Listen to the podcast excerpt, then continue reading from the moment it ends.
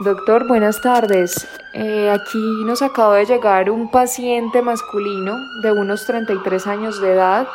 Este paciente lo trajeron algunos desconocidos al servicio de urgencias en muy malas condiciones generales.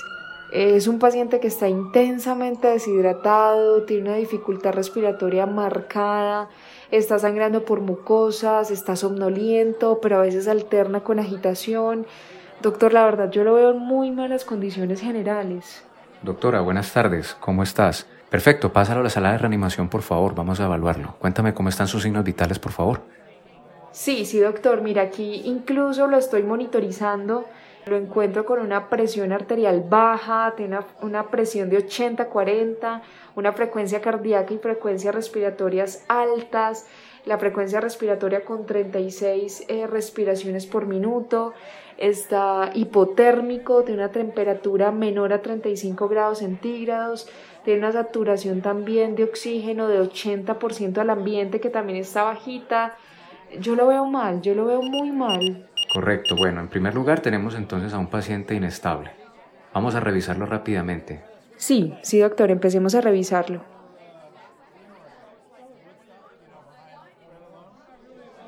Bueno, veamos qué tenemos. Primero revisemos la cabeza. En cráneo observo múltiples contusiones, mira que tiene hematomas. Además tiene lesiones grandes circunferenciales en el cuero cabelludo y mira que tiene esfacelaciones con pérdida de tejidos blandos. Además el sangrado es abundantísimo. Quizás fue ocasionado por objetos cortopunzantes. Me llama la atención que sean tantos. A ver, miremos la cara. Mira estas lesiones contusas del mentón. Mira el sangrado que tiene y mira cómo el tabique nasal está desviado, parece fracturado. Además mira que tiene un gran hematoma del ojo izquierdo, como si le hubieran dado un golpe. Doc, sí, es, es impresionante. Eh, en el tórax, miremos el tórax, yo, yo lo eh, quiero auscultarlo y veo que hay una disminución de los movimientos y de los sonidos respiratorios. Posiblemente hasta tenga un tórax inestable, el movimiento es anormal, es, es sin un buen ritmo. Mire aquí esta lesión perforante, es una lesión en tórax y que atraviesa posiblemente hasta el abdomen. está aquí en la región subcostal. Es grande, ¿no? ¿Cuánto mide más o menos? Mide aproximadamente 15 centímetros. Explórala por favor a ver si penetra. Sí, aquí puedo ver que es una lesión penetrante. Hmm. Es una lesión que atraviesa el diafragma. Sí, por la localización seguramente ha afectado el diafragma y ha dañado el corazón y, e incluso el pulmón también. Una lesión muy grave, te cuento. ¿Qué más vemos? Mira estas lesiones tan impresionantes. Son múltiples lesiones lineales mm. que son como cortantes en la espalda tienen distribución aleatoria. extraño, ¿no? Como si hubiera sido golpeado por algo cortante. Como un látigo. Sí, mira cómo incluso en algunas zonas se pierden los tejidos blandos. Mira que se arrancó el tejido. Y mira la cantidad de sangre que ha perdido por estas lesiones. Van a ser muy difíciles de tratar. Es impresionante el sangrado que, que de ella se evidencia es gigante, es, es, enorme. Bueno, además mira en las extremidades, me llama la atención cómo ambos hombros están deformes parecieran luxados o incluso fracturados. Eh, eso quizás por alguna posición en la que lo colgaron, porque no encuentro otra explicación para esto que vemos. Adicionalmente, miro que tiene contusión en las cuatro extremidades y fíjate cómo en los dedos hay deformidad, tiene varios dedos fracturados. Y mira estas lesiones como punzantes que atraviesan las dos palmas, las dos plantas, posiblemente también sea un, arma cortante. Claro, en todo el centro. Y mira esa importante exposición de tejidos. Mira, destrozaron completamente esta, esta área, ¿no? Es, es, llamativo porque este tipo de lesiones son tremendamente infrecuentes. Nunca las hemos visto. Definitivamente él tuvo un trauma demasiado complejo. Están muy malas condiciones, tiene una pérdida de sangre profusa, estas heridas amenazantes en diferentes órganos, como usted dice, doctor, en el pulmón, el corazón, en la cabeza, el abdomen. Yo no entiendo cómo puede estar vivo. Es impresionante. Estoy yo también impresionada. Nadie aguantaría este tipo de tortura. Nadie lo aguantaría.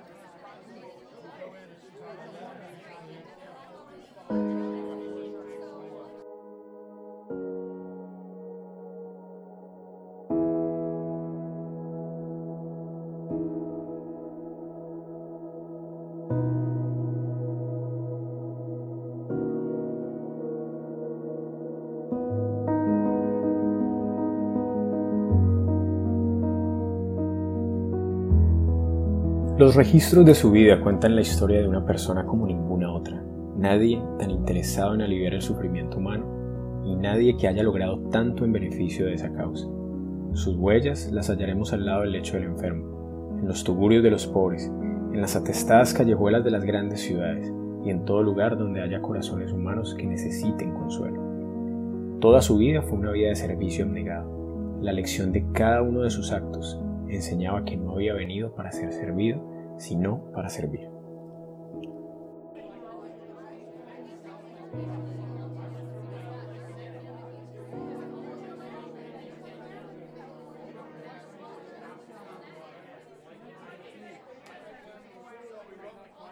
Doctores, buenas tardes. Solicitaron una interconsulta a psiquiatría. Doctor, buenas tardes, ¿cómo está? Así es. Eh, estamos muy preocupados aquí con este paciente que acaba de ingresar a urgencias, eh, que ya usted evaluará y tiene muchas, muchas complicaciones y muchos traumatismos, pero realmente usted por su especialidad estamos, nosotros queremos saber su concepto desde la parte mental. Usted que es psiquiatra, ¿nos puede examinar a este paciente, por favor?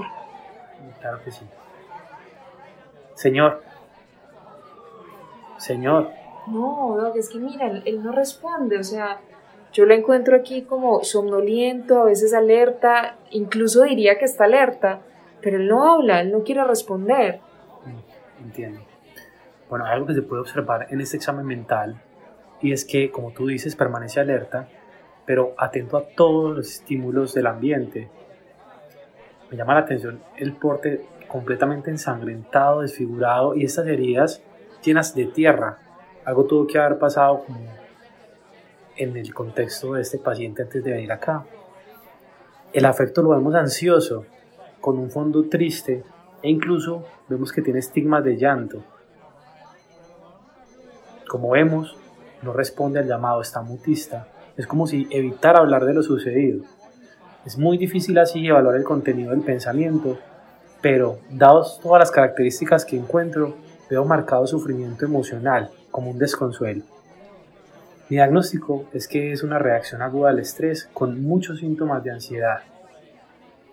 Doctor, y en medio de tanto sufrimiento que usted nos dice, de todos estos golpes, posiblemente hasta este maltrato, ¿cómo puede alguien haber resistido esto? Yo, yo no entiendo cómo puede estar acá. Bueno, al notar en su examen físico todos estos traumas, podemos notar que fueron realizados como en ocasiones diferentes. Es posible que si esta persona supiera lo que le iba a pasar previamente, o incluso después de recibir los primeros golpes, su mente se preparara y produce, produce todos los mecanismos para adaptarse físicamente y mentalmente a lo que venía pero produce una sensación de angustia que da taquicardia, cambios respiratorios y eso para poder sobrevivir. Pero este mecanismo llamado ansiedad anticipatoria hace que experimente el dolor y el sufrimiento incluso antes que le den los golpes o los traumatismos. Los pacientes que han experimentado esta sensación tienen más probabilidades de supervivencia, pero también tienen muchísimo mayor sufrimiento, porque esto se puede multiplicar.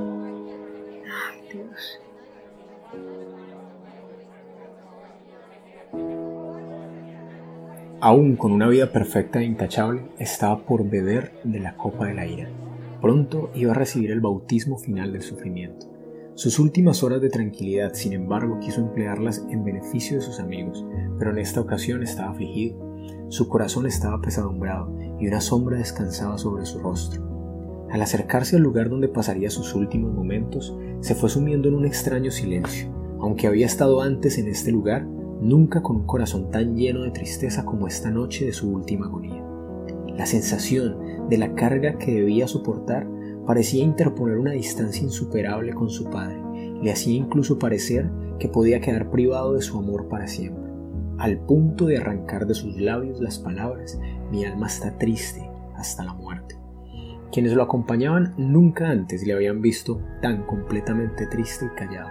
A medida que pasaba el tiempo, esta extraña tristeza se iba ahondando y su cuerpo se tambaleaba como si estuviese por caer. Dejaba oír gemidos como si le agobiase una terrible carga. Dos veces lo sostuvieron sus compañeros, pues sin ellos habría caído el suelo. Pero incluso de estos amigos que le levantaron y a quienes amaba tanto, le esperaba traición y negación. Una sensación de abandono traspasaba su alma. En su agonía se aferra al suelo frío, como para evitar ser alejado más aún de su padre. El frío rocío de la noche cae sobre su cuerpo postrado, pero él no presta atención. De sus labios pálidos brota el amargo clamor. Padre mío, si es posible, pasa de mí este vaso. Pero aún entonces, en ese momento añade, mas no sea como yo quiero, sino como tú. Para este momento la angustia había cambiado de tal manera su rostro, que era casi irreconocible para los que con él estaban. Preso de una agonía sobrehumana y tambaleándose continuaba en su lucha. Su sufrimiento era aún mayor que antes, su sudor como grandes gotas de sangre que caían hasta la tierra.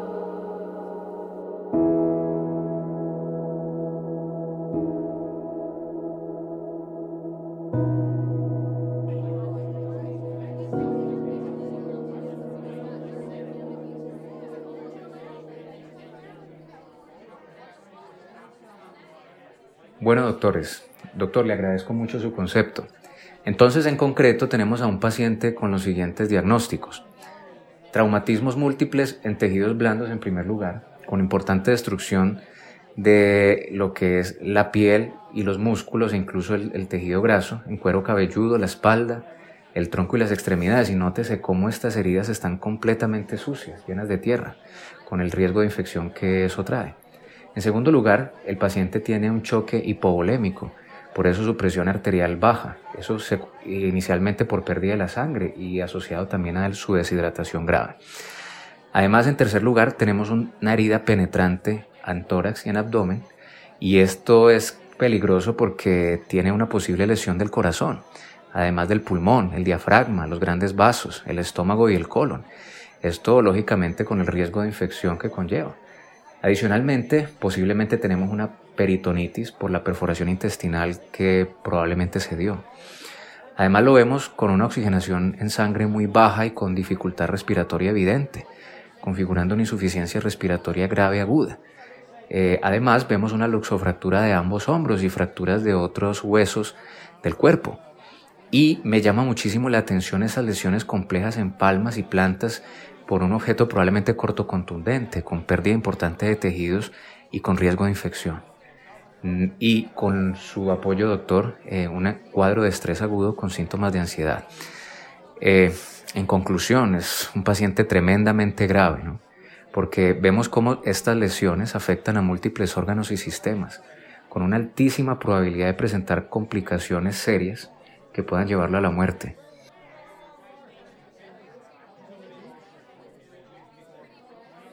Se empezaron a escuchar los pasos de la turba que lo buscaba. Ahora con fuerzas renovadas por su padre, su semblante no reflejaba más las huellas de su reciente agonía. Le abandonaron su depresión y desaliento. La tormenta no se había apaciguado, pero el que era su objeto fue fortalecido para soportar su furia. Salió de la prueba sereno y henchido de calma. Una paz celestial se leía en su rostro manchado de sangre. Había soportado lo que ningún ser humano hubiera podido soportar. La decisión había sido tomada. Salvaría a los que amaba a cualquier costo.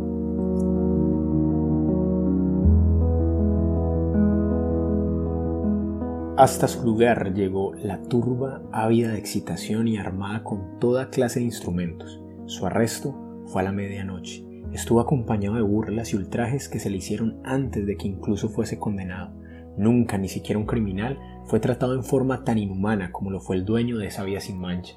Con argumentos no lograron acallar su voz, pero a falta de estos tenían otras armas, como las que en toda época se han usado para callar a los herejes, el sufrimiento, la violencia y la muerte. Cuando los jueces pronunciaron la condena contra Jesús, la furia se apoderó del pueblo. El rugido de las voces era como el de las fieras. La muchedumbre corrió hacia él gritando, es culpable, matadle. De no haber sido por los soldados romanos, habría sido despedazado delante de sus jueces por las fuerzas de las armas se impidió la violencia de la turba. Se le echó un viejo manto sobre su cabeza y sus perseguidores le herían en el rostro diciendo, profetízanos tú, ¿quién es el que te ha herido? Cuando se le quitó el manto, un pobre miserable escupió su rostro.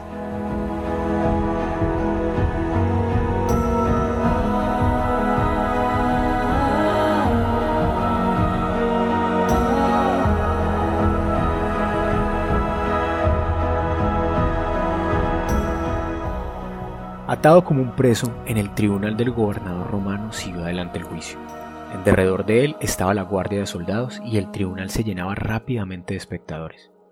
Nunca había comparecido en este tribunal un hombre que llevase rasgos de tanta bondad y nobleza. En su cara no se vieron vestigios de culpabilidad, ni expresión de temor, ni audacia o desafío. Se veía un hombre de porte sereno y digno, cuyo semblante no llevaba los estigmas de un criminal, sino la firma del cielo. Con ruidosos clamores, sacerdotes, escribas y gobernantes exigieron que fuese sentenciado a muerte. A esos clamores se unió la muchedumbre, y el ruido era ensordecedor.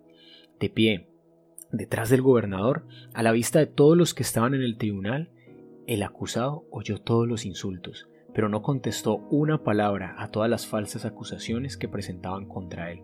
Su inocencia era indiscutible, y en esta instancia no se pudo emitir juicio en su contra.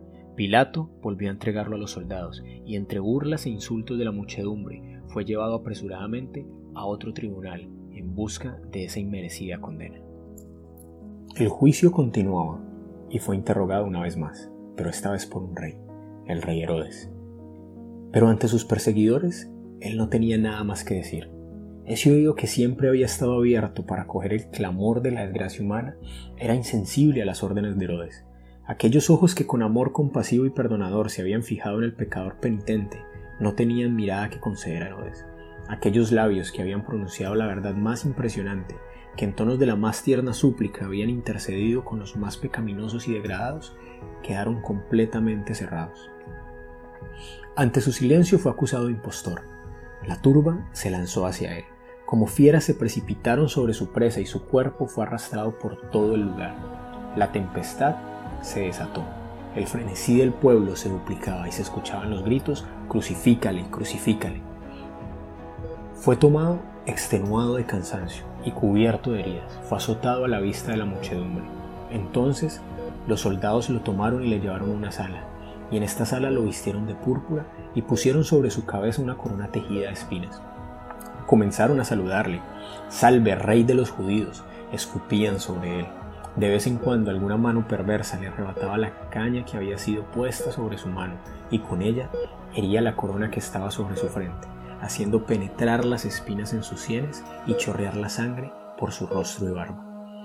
Allí estaba, llevando el manto de la burla y la corona de espinas, desnudo hasta la cintura, su espalda revelaba los largos y crueles azotes de los cuales la sangre fluía copiosamente. Su rostro manchado de sangre llevaba las marcas del agotamiento y el dolor, pero aún en ese momento crítico, cada rasgo de su semblante expresaba bondad, resignación y la más tierna compasión por sus crueles verdugos. Su porte no expresaba debilidad cobarde, sino la fuerza y dignidad de su nobleza y generosidad.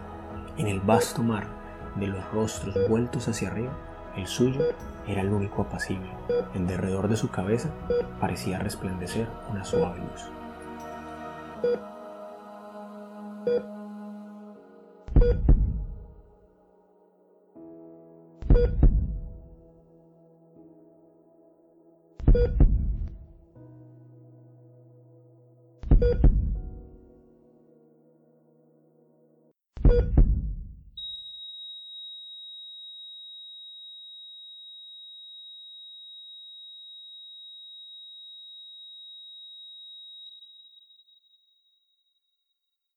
Hora del deceso, 3 de la tarde, día viernes.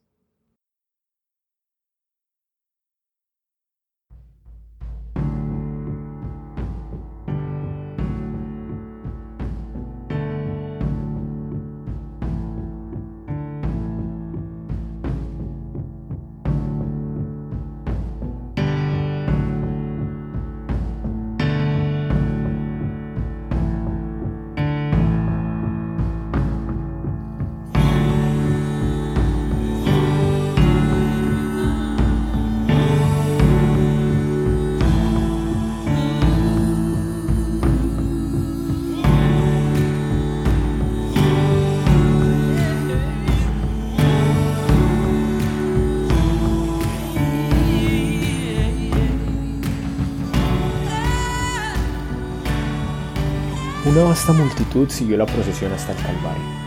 Una cruz que no había sido preparada para él se puso sobre sus hombros magullados y ensangrentados. La carga era demasiado pesada para él en su condición débil y doliente. Desde la cena de despedida con sus amigos y discípulos no había ingerido alimento ni bebida. Había soportado la angustia de la entrega. Había visto a sus propios amigos abandonarle y huir. Había sido flagelado dos veces. Todo lo que le había pasado en esa noche era de un carácter capaz de probar hasta lo sumo a cualquier alma humana. Durante toda la deshonrosa farsa de este proceso, se había portado con firmeza y dignidad. Pero cuando después de la segunda flagelación, la cruz fue puesta sobre él, la naturaleza humana no pudo soportar más y cayó desmayado bajo la cara. La muchedumbre lo seguía y vieron sus pasos débiles y tambaleantes, pero no manifestaron compasión. Se burlaron de él y lo humillaron porque no podía llevar la pesada cruz. Volvieron a poner sobre él la carga y otra vez cayó desfalleciente al suelo. Su madre había seguido sus pisadas hasta el Calvario, sostenida por uno de sus amigos, y en cada paso había anhelado poder sostener con sus manos su cabeza herida. Al llegar al lugar de su ejecución, fue atado a su instrumento de tortura. Extendieron sus manos sobre la cruz, se trajeron el martillo y los clavos, y mientras estos se hundían a través de la tierna carne, los afligidos discípulos apartaron de la cruel escena el cuerpo desfalleciente de su madre. No dejó oír un murmullo de queja. Su rostro permaneció sereno, pero había grandes gotas de sudor sobre su frente. No hubo mano compasiva que enjugase el rocío de muerte de su rostro, ni se oyeron palabras de simpatía y fidelidad inquebrantable que sostuvieran su corazón humano. En estos momentos, sintiendo el terrible peso de la carga que lleva, no puede ver el rostro reconciliador de su Padre. Al sentir que de él se retraía el semblante divino en esta hora de suprema angustia, atravesó su corazón un pesar que nunca podrá comprender plenamente el hombre. Tan grande fue esa agonía que apenas le dejaba sentir el dolor físico. En silencio, los espectadores miraron el fin de esta terrible escena. En medio de la locura y la violencia, Jesús miraba con amor y con compasión. Con su último aliento rogó por aquellos que con su pecado le pusieron en esa cruz. Rogó por aquellos que en su ignorancia no le conocieron, diciendo, Padre, perdónalos porque no saben lo que hacen. De repente, la lobreguez se apartó de la cruz, y en tonos claros, como de trompeta, que parecían repercutir por toda la creación, Jesús exclamó, consumado es. Padre, en tus manos encomiendo mi espíritu. Una luz rodeó la cruz, y el rostro del Salvador brilló con una gloria como la del sol. Inclinó entonces la cabeza sobre su pecho y murió.